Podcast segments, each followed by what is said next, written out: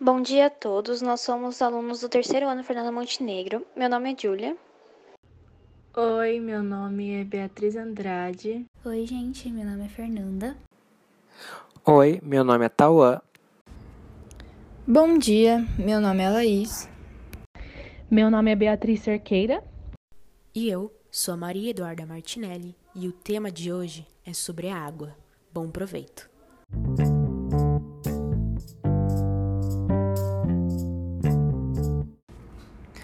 Primeiramente, os desastres naturais representam um conjunto de fenômenos que fazem parte da geodinâmica terrestre, portanto, da natureza do planeta.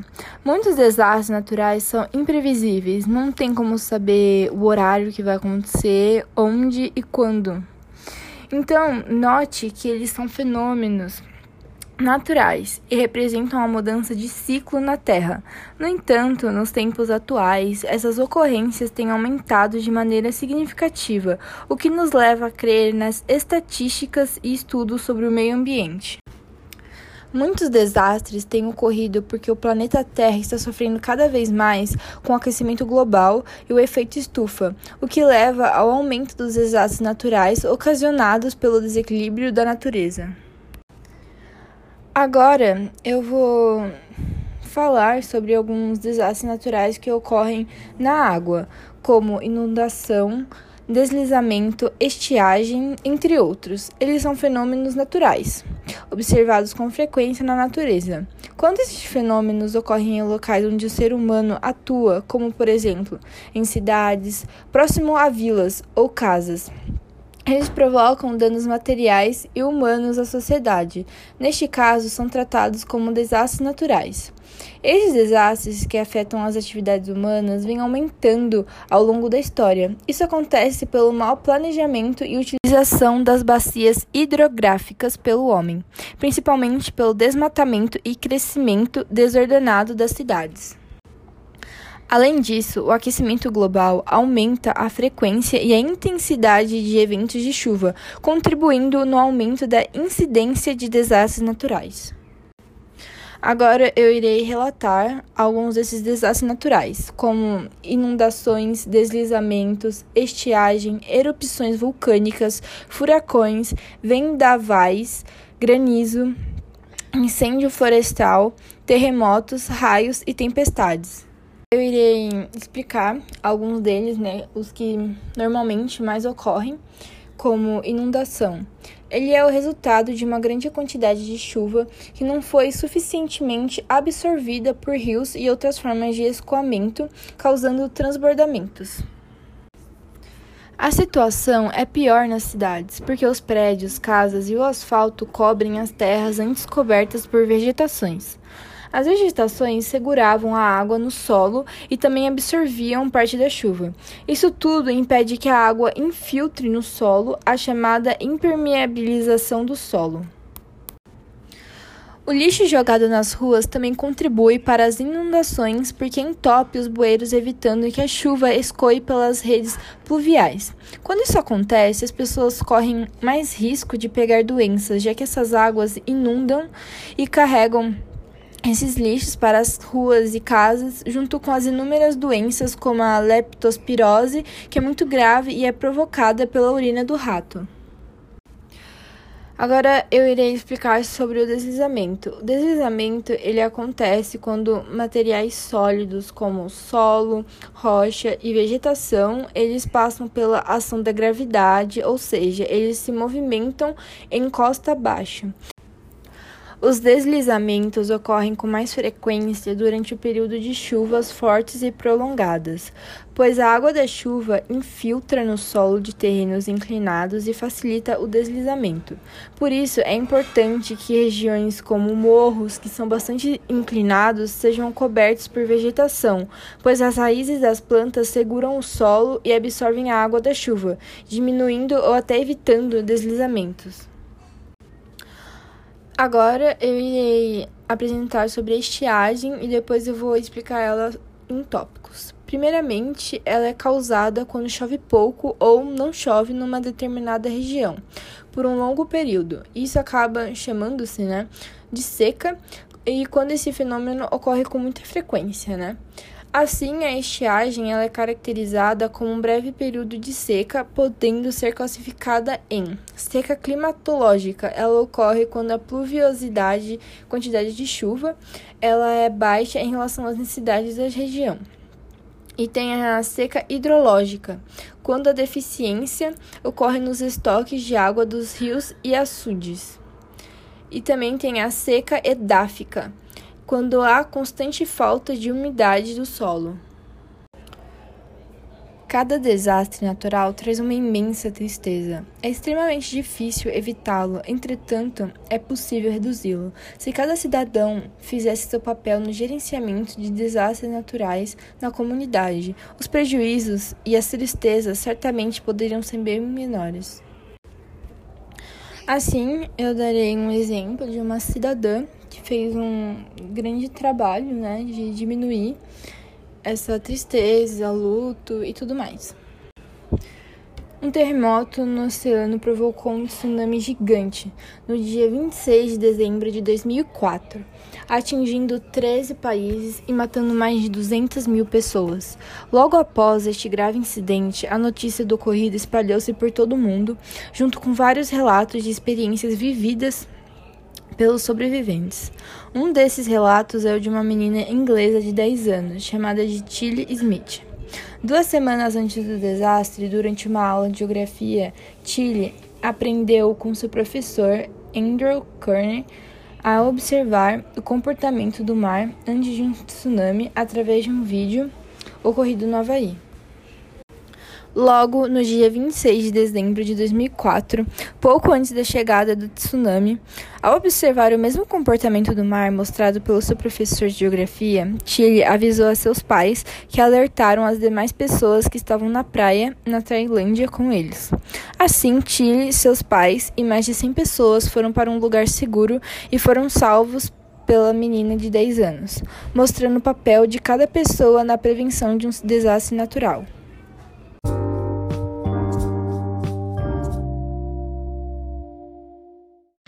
No início da história da humanidade, as pessoas eram nômades, mudavam-se constantemente em busca de alimentos.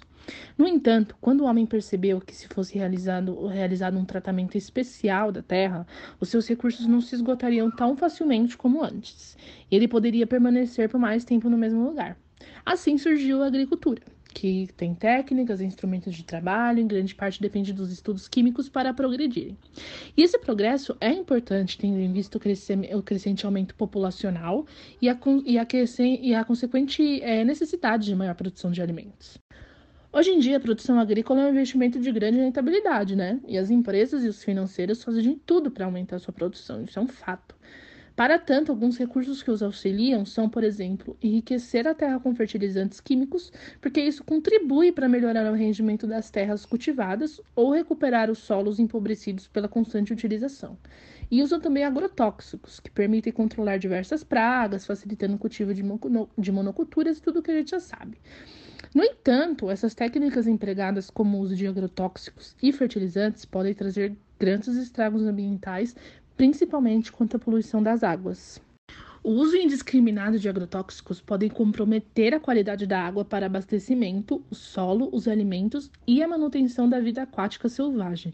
Isso ocorre porque eles alcançam os recursos hídricos ao serem aplicados sobre superfícies inclinadas, pois quando chove, as águas arrastam as partículas dos compostos dos agrotóxicos contidos nos solos tratados, poluindo rios, lagos e mares. O cultivo da monocultura favorece apenas um tipo de espécie em detrimento de outras, e isso causa um desequilíbrio ambiental entre as populações de plantas e insetos. Algumas espécies desaparecem e surgem pragas mais fortes, pois com o uso prolongado de agrotóxicos, os insetos criam resistência, o que exige que se apliquem doses cada vez maiores de agrotóxicos. Um fator agravante é que esses compostos são biocumulativos Quer dizer, acumulam-se progressivamente na cadeia alimentar e não são eliminados ou dissolvidos com o tempo. Eles não são biodegradáveis, isto é, são resistentes à degradação biológica. É, além de serem também resistentes à degradação química e fotolítica, que é a degradação feita pela luz. Em razão disso, mesmo em pequenas concentrações, afetam muito o equilíbrio do ecossistema. Fertilizantes também podem, quando usados de, de forma excessiva e mal planejada, levar à poluição das águas superficiais de rios, lagos e represas, causando prejuízo para o ecossistema. Isso ocorre porque, em geral, esses compostos são solúveis na água e possuem alguns íons, como o nitrato, o nitrito, o amônio, o fosfato monoácido e, o fosfato de ácido, que são nutrientes para as algas que constituem o filoplâncton. Bom, com as enxurradas arrastando esses fertilizantes para os rios, lagos e represas, as águas se, de, se proliferam rapidamente, em uma proporção acima do normal. Isso dificulta a entrada de luz e a oxigenação da água. Essa situação se torna pior quando essas algas morrem, pois elas liberam um número muito grande de detritos que são decompostos por microorganismos aeróbios, ou seja, microorganismos que utilizam o restante de oxigênio da água, causando a morte de vários peixes e plantas aquáticas. Esse fenômeno é denominado de eutrofização. Bom, em conclusão, isso nos deve levar a cobrar uma, uma prontação das autoridades para que a agricultura seja de forma sustentável. Uma agricultura de forma muito sustentável é a agricultura familiar. É, e tem que levar em consideração não só os interesses econômicos, mas os, também os sociais e ambientais, né? Porque a gente tem que respeitar a qualidade de vida e os recursos hídricos, porque a água é o que faz nós vivermos.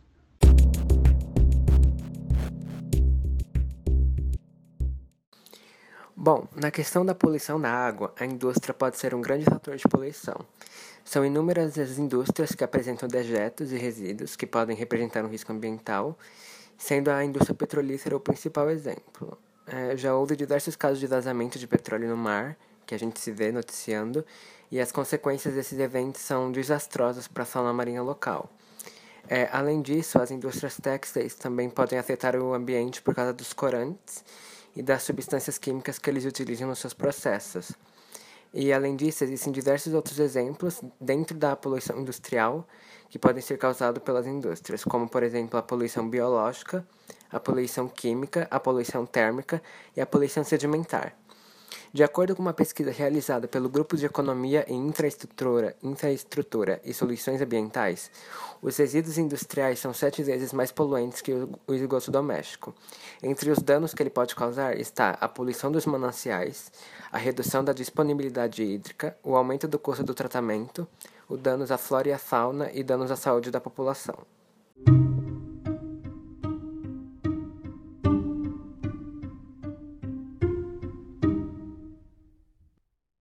No dia 30 de agosto de 2019, as praias do Nordeste foram tomadas por 5 mil toneladas de óleo. Um ano depois, a Marinha do Brasil finalizou a primeira etapa da investigação, mas não chegou a nenhuma conclusão sobre os possíveis responsáveis pela tragédia ambiental. De acordo com o Centro de Comunicação Social da Marinha, a investigação confirmou que o óleo é de origem da Venezuela, o que não significa que ele tenha sido lançado por navios ou empresas daquele país. O dano chegou a nove estados do Nordeste e dois do Sudeste, Rio de Janeiro e Espírito Santo. O número de municípios atingidos é superior a 130. O inquérito aponta que o petróleo foi derramado a 700 quilômetros da costa brasileira e trafegou submerso por 40 dias. O relatório final da Marinha, responsável pelas investigações, foi encaminhado na última segunda-feira, dia 24 de agosto de 2020, para a Polícia Federal a PF, que conduz o inquérito criminal. Bom, a PF informou que a investigação continua e que só vai se pronunciar quando os trabalhos forem concluídos. A investigação segue, no entanto, em sigilo. O vazamento de óleo matou animais marinhos, poluiu praias e prejudicou mais de 300 mil pescadores. A pescadora, a pescadora Maria Vale, ela mora no, no Ceará na comunidade de Jardim Fortin, onde vivem cerca de 600 pessoas. Ela é uma das muitas pessoas afetadas pelo derramamento de óleo ocorrido no dia 30 de agosto de 2019 e que conta que a situação dela e de outros pescadores não é muito diferente do que era há um ano. Maria conta: Não tivemos mais venda do nosso marisco, do nosso peixe. Tudo ficou ou ainda continua muito difícil. Nós, mulheres, perdemos ou estamos perdendo a nossa autonomia financeira, pois já não temos mais a nossa renda, já que não temos o peixe e o marisco para vender. Assim, não temos acesso a um dinheiro nosso. Dona Maria afirmou que o único apoio que eles tiveram na comunidade foi das ONGs locais, que contribuíram com ações de solidariedade. No entanto, desde o aparecimento das primeiras manchas, nenhum apoio foi fornecido por parte do governo federal. Bom, o Brasil precisa de mais do que ajuda de solidariedade e sim de políticas públicas para investigar mais de onde vem esse petróleo, para a gente é, ter o nosso recurso hídrico limpo, estável, para ajudar no nosso planeta.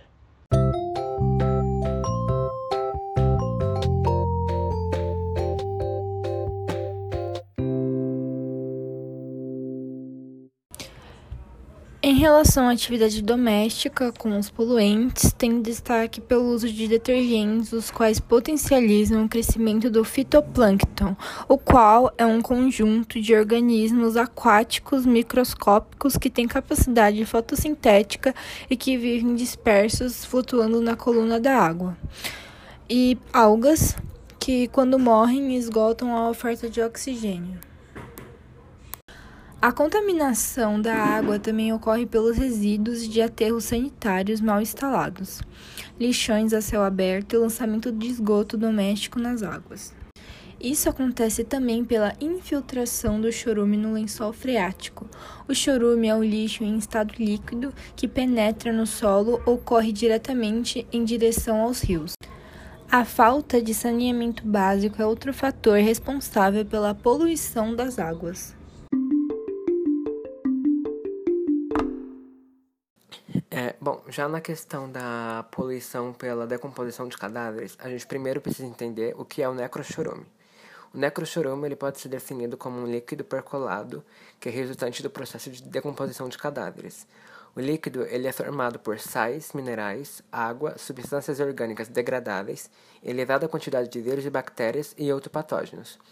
Essa poluição se dá pelo motivo de que os cemitérios mais antigos, eles não apresentam nenhum tipo de planejamento, então eles foram construídos em locais onde, onde o subsolo é bastante vulnerável e na maioria deles a drenagem de água da chuva é precária.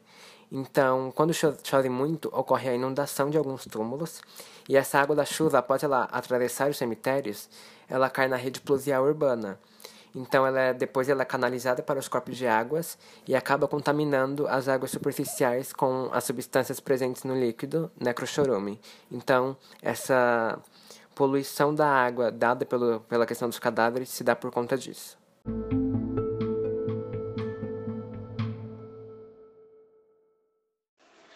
Além dos citados anteriormente, aqui no Brasil, o principal meio de poluição das águas é a falta e a escassez de saneamento básico, onde os dejetos são jogados é, em rios, mares ou até em lagos. Cada tipo de poluição vai acarretar algum impacto negativo específico no ambiente. Mas, de maneira geral, a deterioração da qualidade da água ela tem impacto negativo no meio ambiente, na saúde e na economia global. Sim, na economia global. Foram realizadas algumas pesquisas no Banco Central Mundial, em que o próprio diretor falou que quando a demanda bioquímica de oxigênio, que é uma medida que vai determinar a poluição orgânica na água, ultrapassava um determinado limite em algumas regiões que tinham bacias hidrográficas, o produto interno bruto dessas regiões caía até cerca de um terço. Bom, a destruição da biodiversidade. Sabe-se há muito tempo já que o lançamento de substâncias físicas e químicas na água são potencialmente prejudiciais para a vida aquática de animais e de plantas, sendo eles, eles se contaminam, seja ingerindo, né, ou simplesmente em contato com a superfície. Além disso, prejudica também o desenvolvimento natural das plantas, por conta que quando acontece o processo que a gente conhece como água mais turva, esse processo atrapalha é, a realização de fotossíntese das plantas. E, no caso dos animais, a matéria orgânica em excesso também vai atrapalhar a oxigenação da água. A poluição de ambientes hídricos, além de empobrecer os ecossistemas aquáticos, vai facilitar a proliferação descontrolada de algas fitoplânctônicas nos lagos. Esse processo é chamado de eutrofização. Esse processo ele consiste na presença excessiva de nutrientes que são oriundos de produtos químicos, que vão contaminar os rios. Então, vai provocar a essa proliferação desenfreada, né, de algas e cianobactérias, que vão impedir a entrada de luz nesses ambientes fluviais e vão reduzir a disponibilidade de oxigênio na água. E isso pode gerar a morte de incontáveis espécies. Agora, para falar um pouco sobre os impactos negativos na saúde, o primeiro ponto que a gente pode colocar é a poluição da cadeia alimentar. Em regiões é, onde tem a pesca em águas contaminadas, ou com a utilização dessas águas na pecuária ou na agricultura, podem ser transmitidas junto com a água algumas toxinas que vão para os alimentos que vão prejudicar a saúde daquelas pessoas que ingerem. Então, isso não afeta só as pessoas, né, os seres humanos, como também, é, como eu já disse, os animais que vivem nesses ambientes. Outro ponto muito importante é a escassez de água potável. A ONU admite que ainda existem bilhões de pessoas no mundo sem acesso à água potável ou a saneamento, especialmente em áreas rurais. Essa falta de saneamento é, vai gerar diversas coisas e principalmente doenças. De acordo com a OMS, ela calcula que cerca de 2 bilhões de pessoas bebem água contaminada por excrementos e podem se expor a doenças como cólera, hepatite A e disenteria. Além disso, no caso de descarte de metais pesados, é, a poluição da água pelo mercúrio, por exemplo, que é bastante conhecida, também gera bastante problemas que são graves. Os metais eles vão se acumular no organismo e podem causar problemas no sistema nervoso, mutações genéticas e câncer de vários tipos. Isso pode acontecer também tanto em seres humanos quanto em animais que vivem na região. Um estudo realizado pela instituição SOS Mata Atlântica no ano de 2019 fez um levantamento IQA nos estados que compõem a Mata Atlântica. IQA significa Índice de Qualidade da Água. Nesse estudo, nenhum dos rios dos 17 estados da bacia da Mata Atlântica tem qualidade ótima nos 278 pontos de coleta. Além disso, quatro passaram a ser considerados péssimos. E todos os pontos com IQA péssimo estão é, em São Paulo capital. Além disso, é, os estados com as piores quedas no resultado de medição de IQA é, foram Alagoas, Paraíba e Rio Grande do Norte, sendo Alagoas com uma queda de 14,3%, ou seja, 14,3% é, com relação ao estudo anterior, aumentaram em qualidade é considerada péssima ou ruim. De acordo com o Instituto Trata Brasil, é, foi realizado no ano de 2019 um estudo que apontou que o Brasil lançou diariamente no solo córregos, rios e mares 5.622 piscinas olímpicas de esgoto não tratado. Por isso que é considerado de, é, pela Agência Nacional de Águas, que é o ANA, como a principal forma de poluição de água no país. Como eu disse anteriormente, é, para exemplificar, por exemplo, a situação de Alagoas. Alagoas, naquele índice, tinha ficado apenas atrás do estado da Paraíba. Mas, no caso de Alagoas, o estado é tão grave que 83,1% da população do estado não tem coleta de esgoto e só 20% do que é coletado é tratado. Como dito anteriormente, as consequências não são negativas apenas no ecossistema, turismo e na economia, mas sim também na saúde da população local. No estado, a esquistossomose é uma doença considerada endêmica ou seja, ela ocorre habitualmente e com uma incidência significativa na população da região.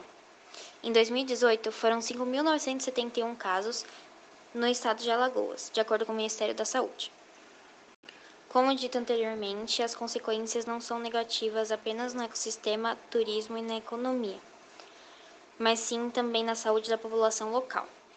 No estado, a esquistossomose é uma doença considerada endêmica, ou seja, ela ocorre habitualmente e com uma incidência significativa na população da região. Em 2018, foram 5.971 casos no estado de Alagoas, de acordo com o Ministério da Saúde.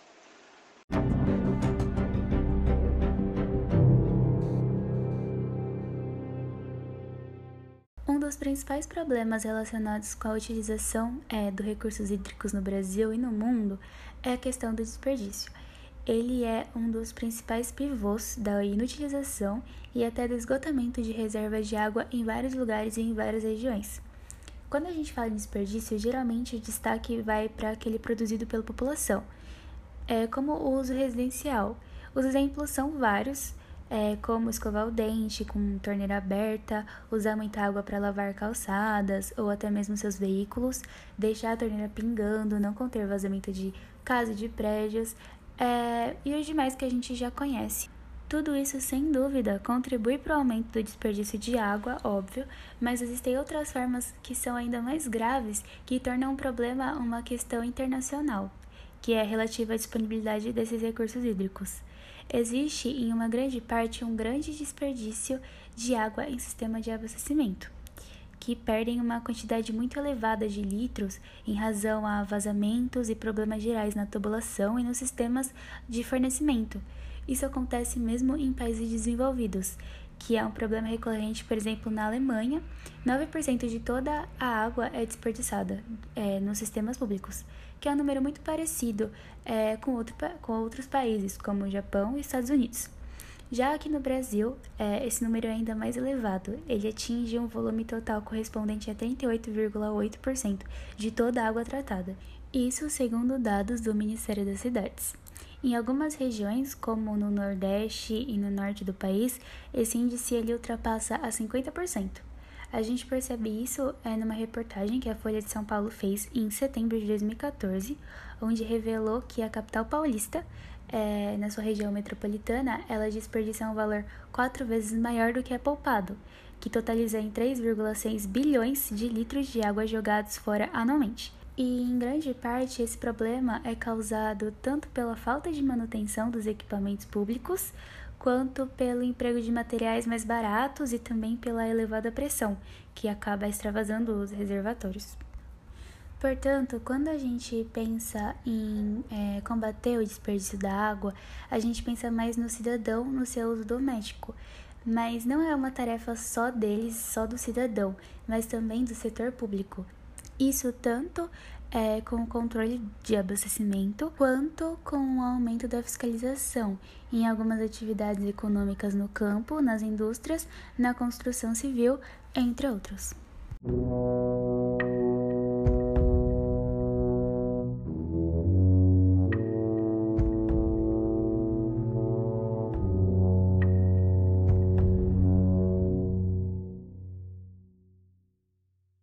Bom, é, a água é provavelmente o único recurso natural que tem a ver com todos os aspectos da civilização humana, porque os recursos hídrico, hídricos têm profunda importância no desenvolvimento de diversas atividades econômicas, como por exemplo a produção agrícola, porque a água pode representar até 90% da composição física das plantas, e além disso, a falta dela em períodos de crescimento dos vegetais pode destruir lavouras e até ecossistemas devidamente implantados.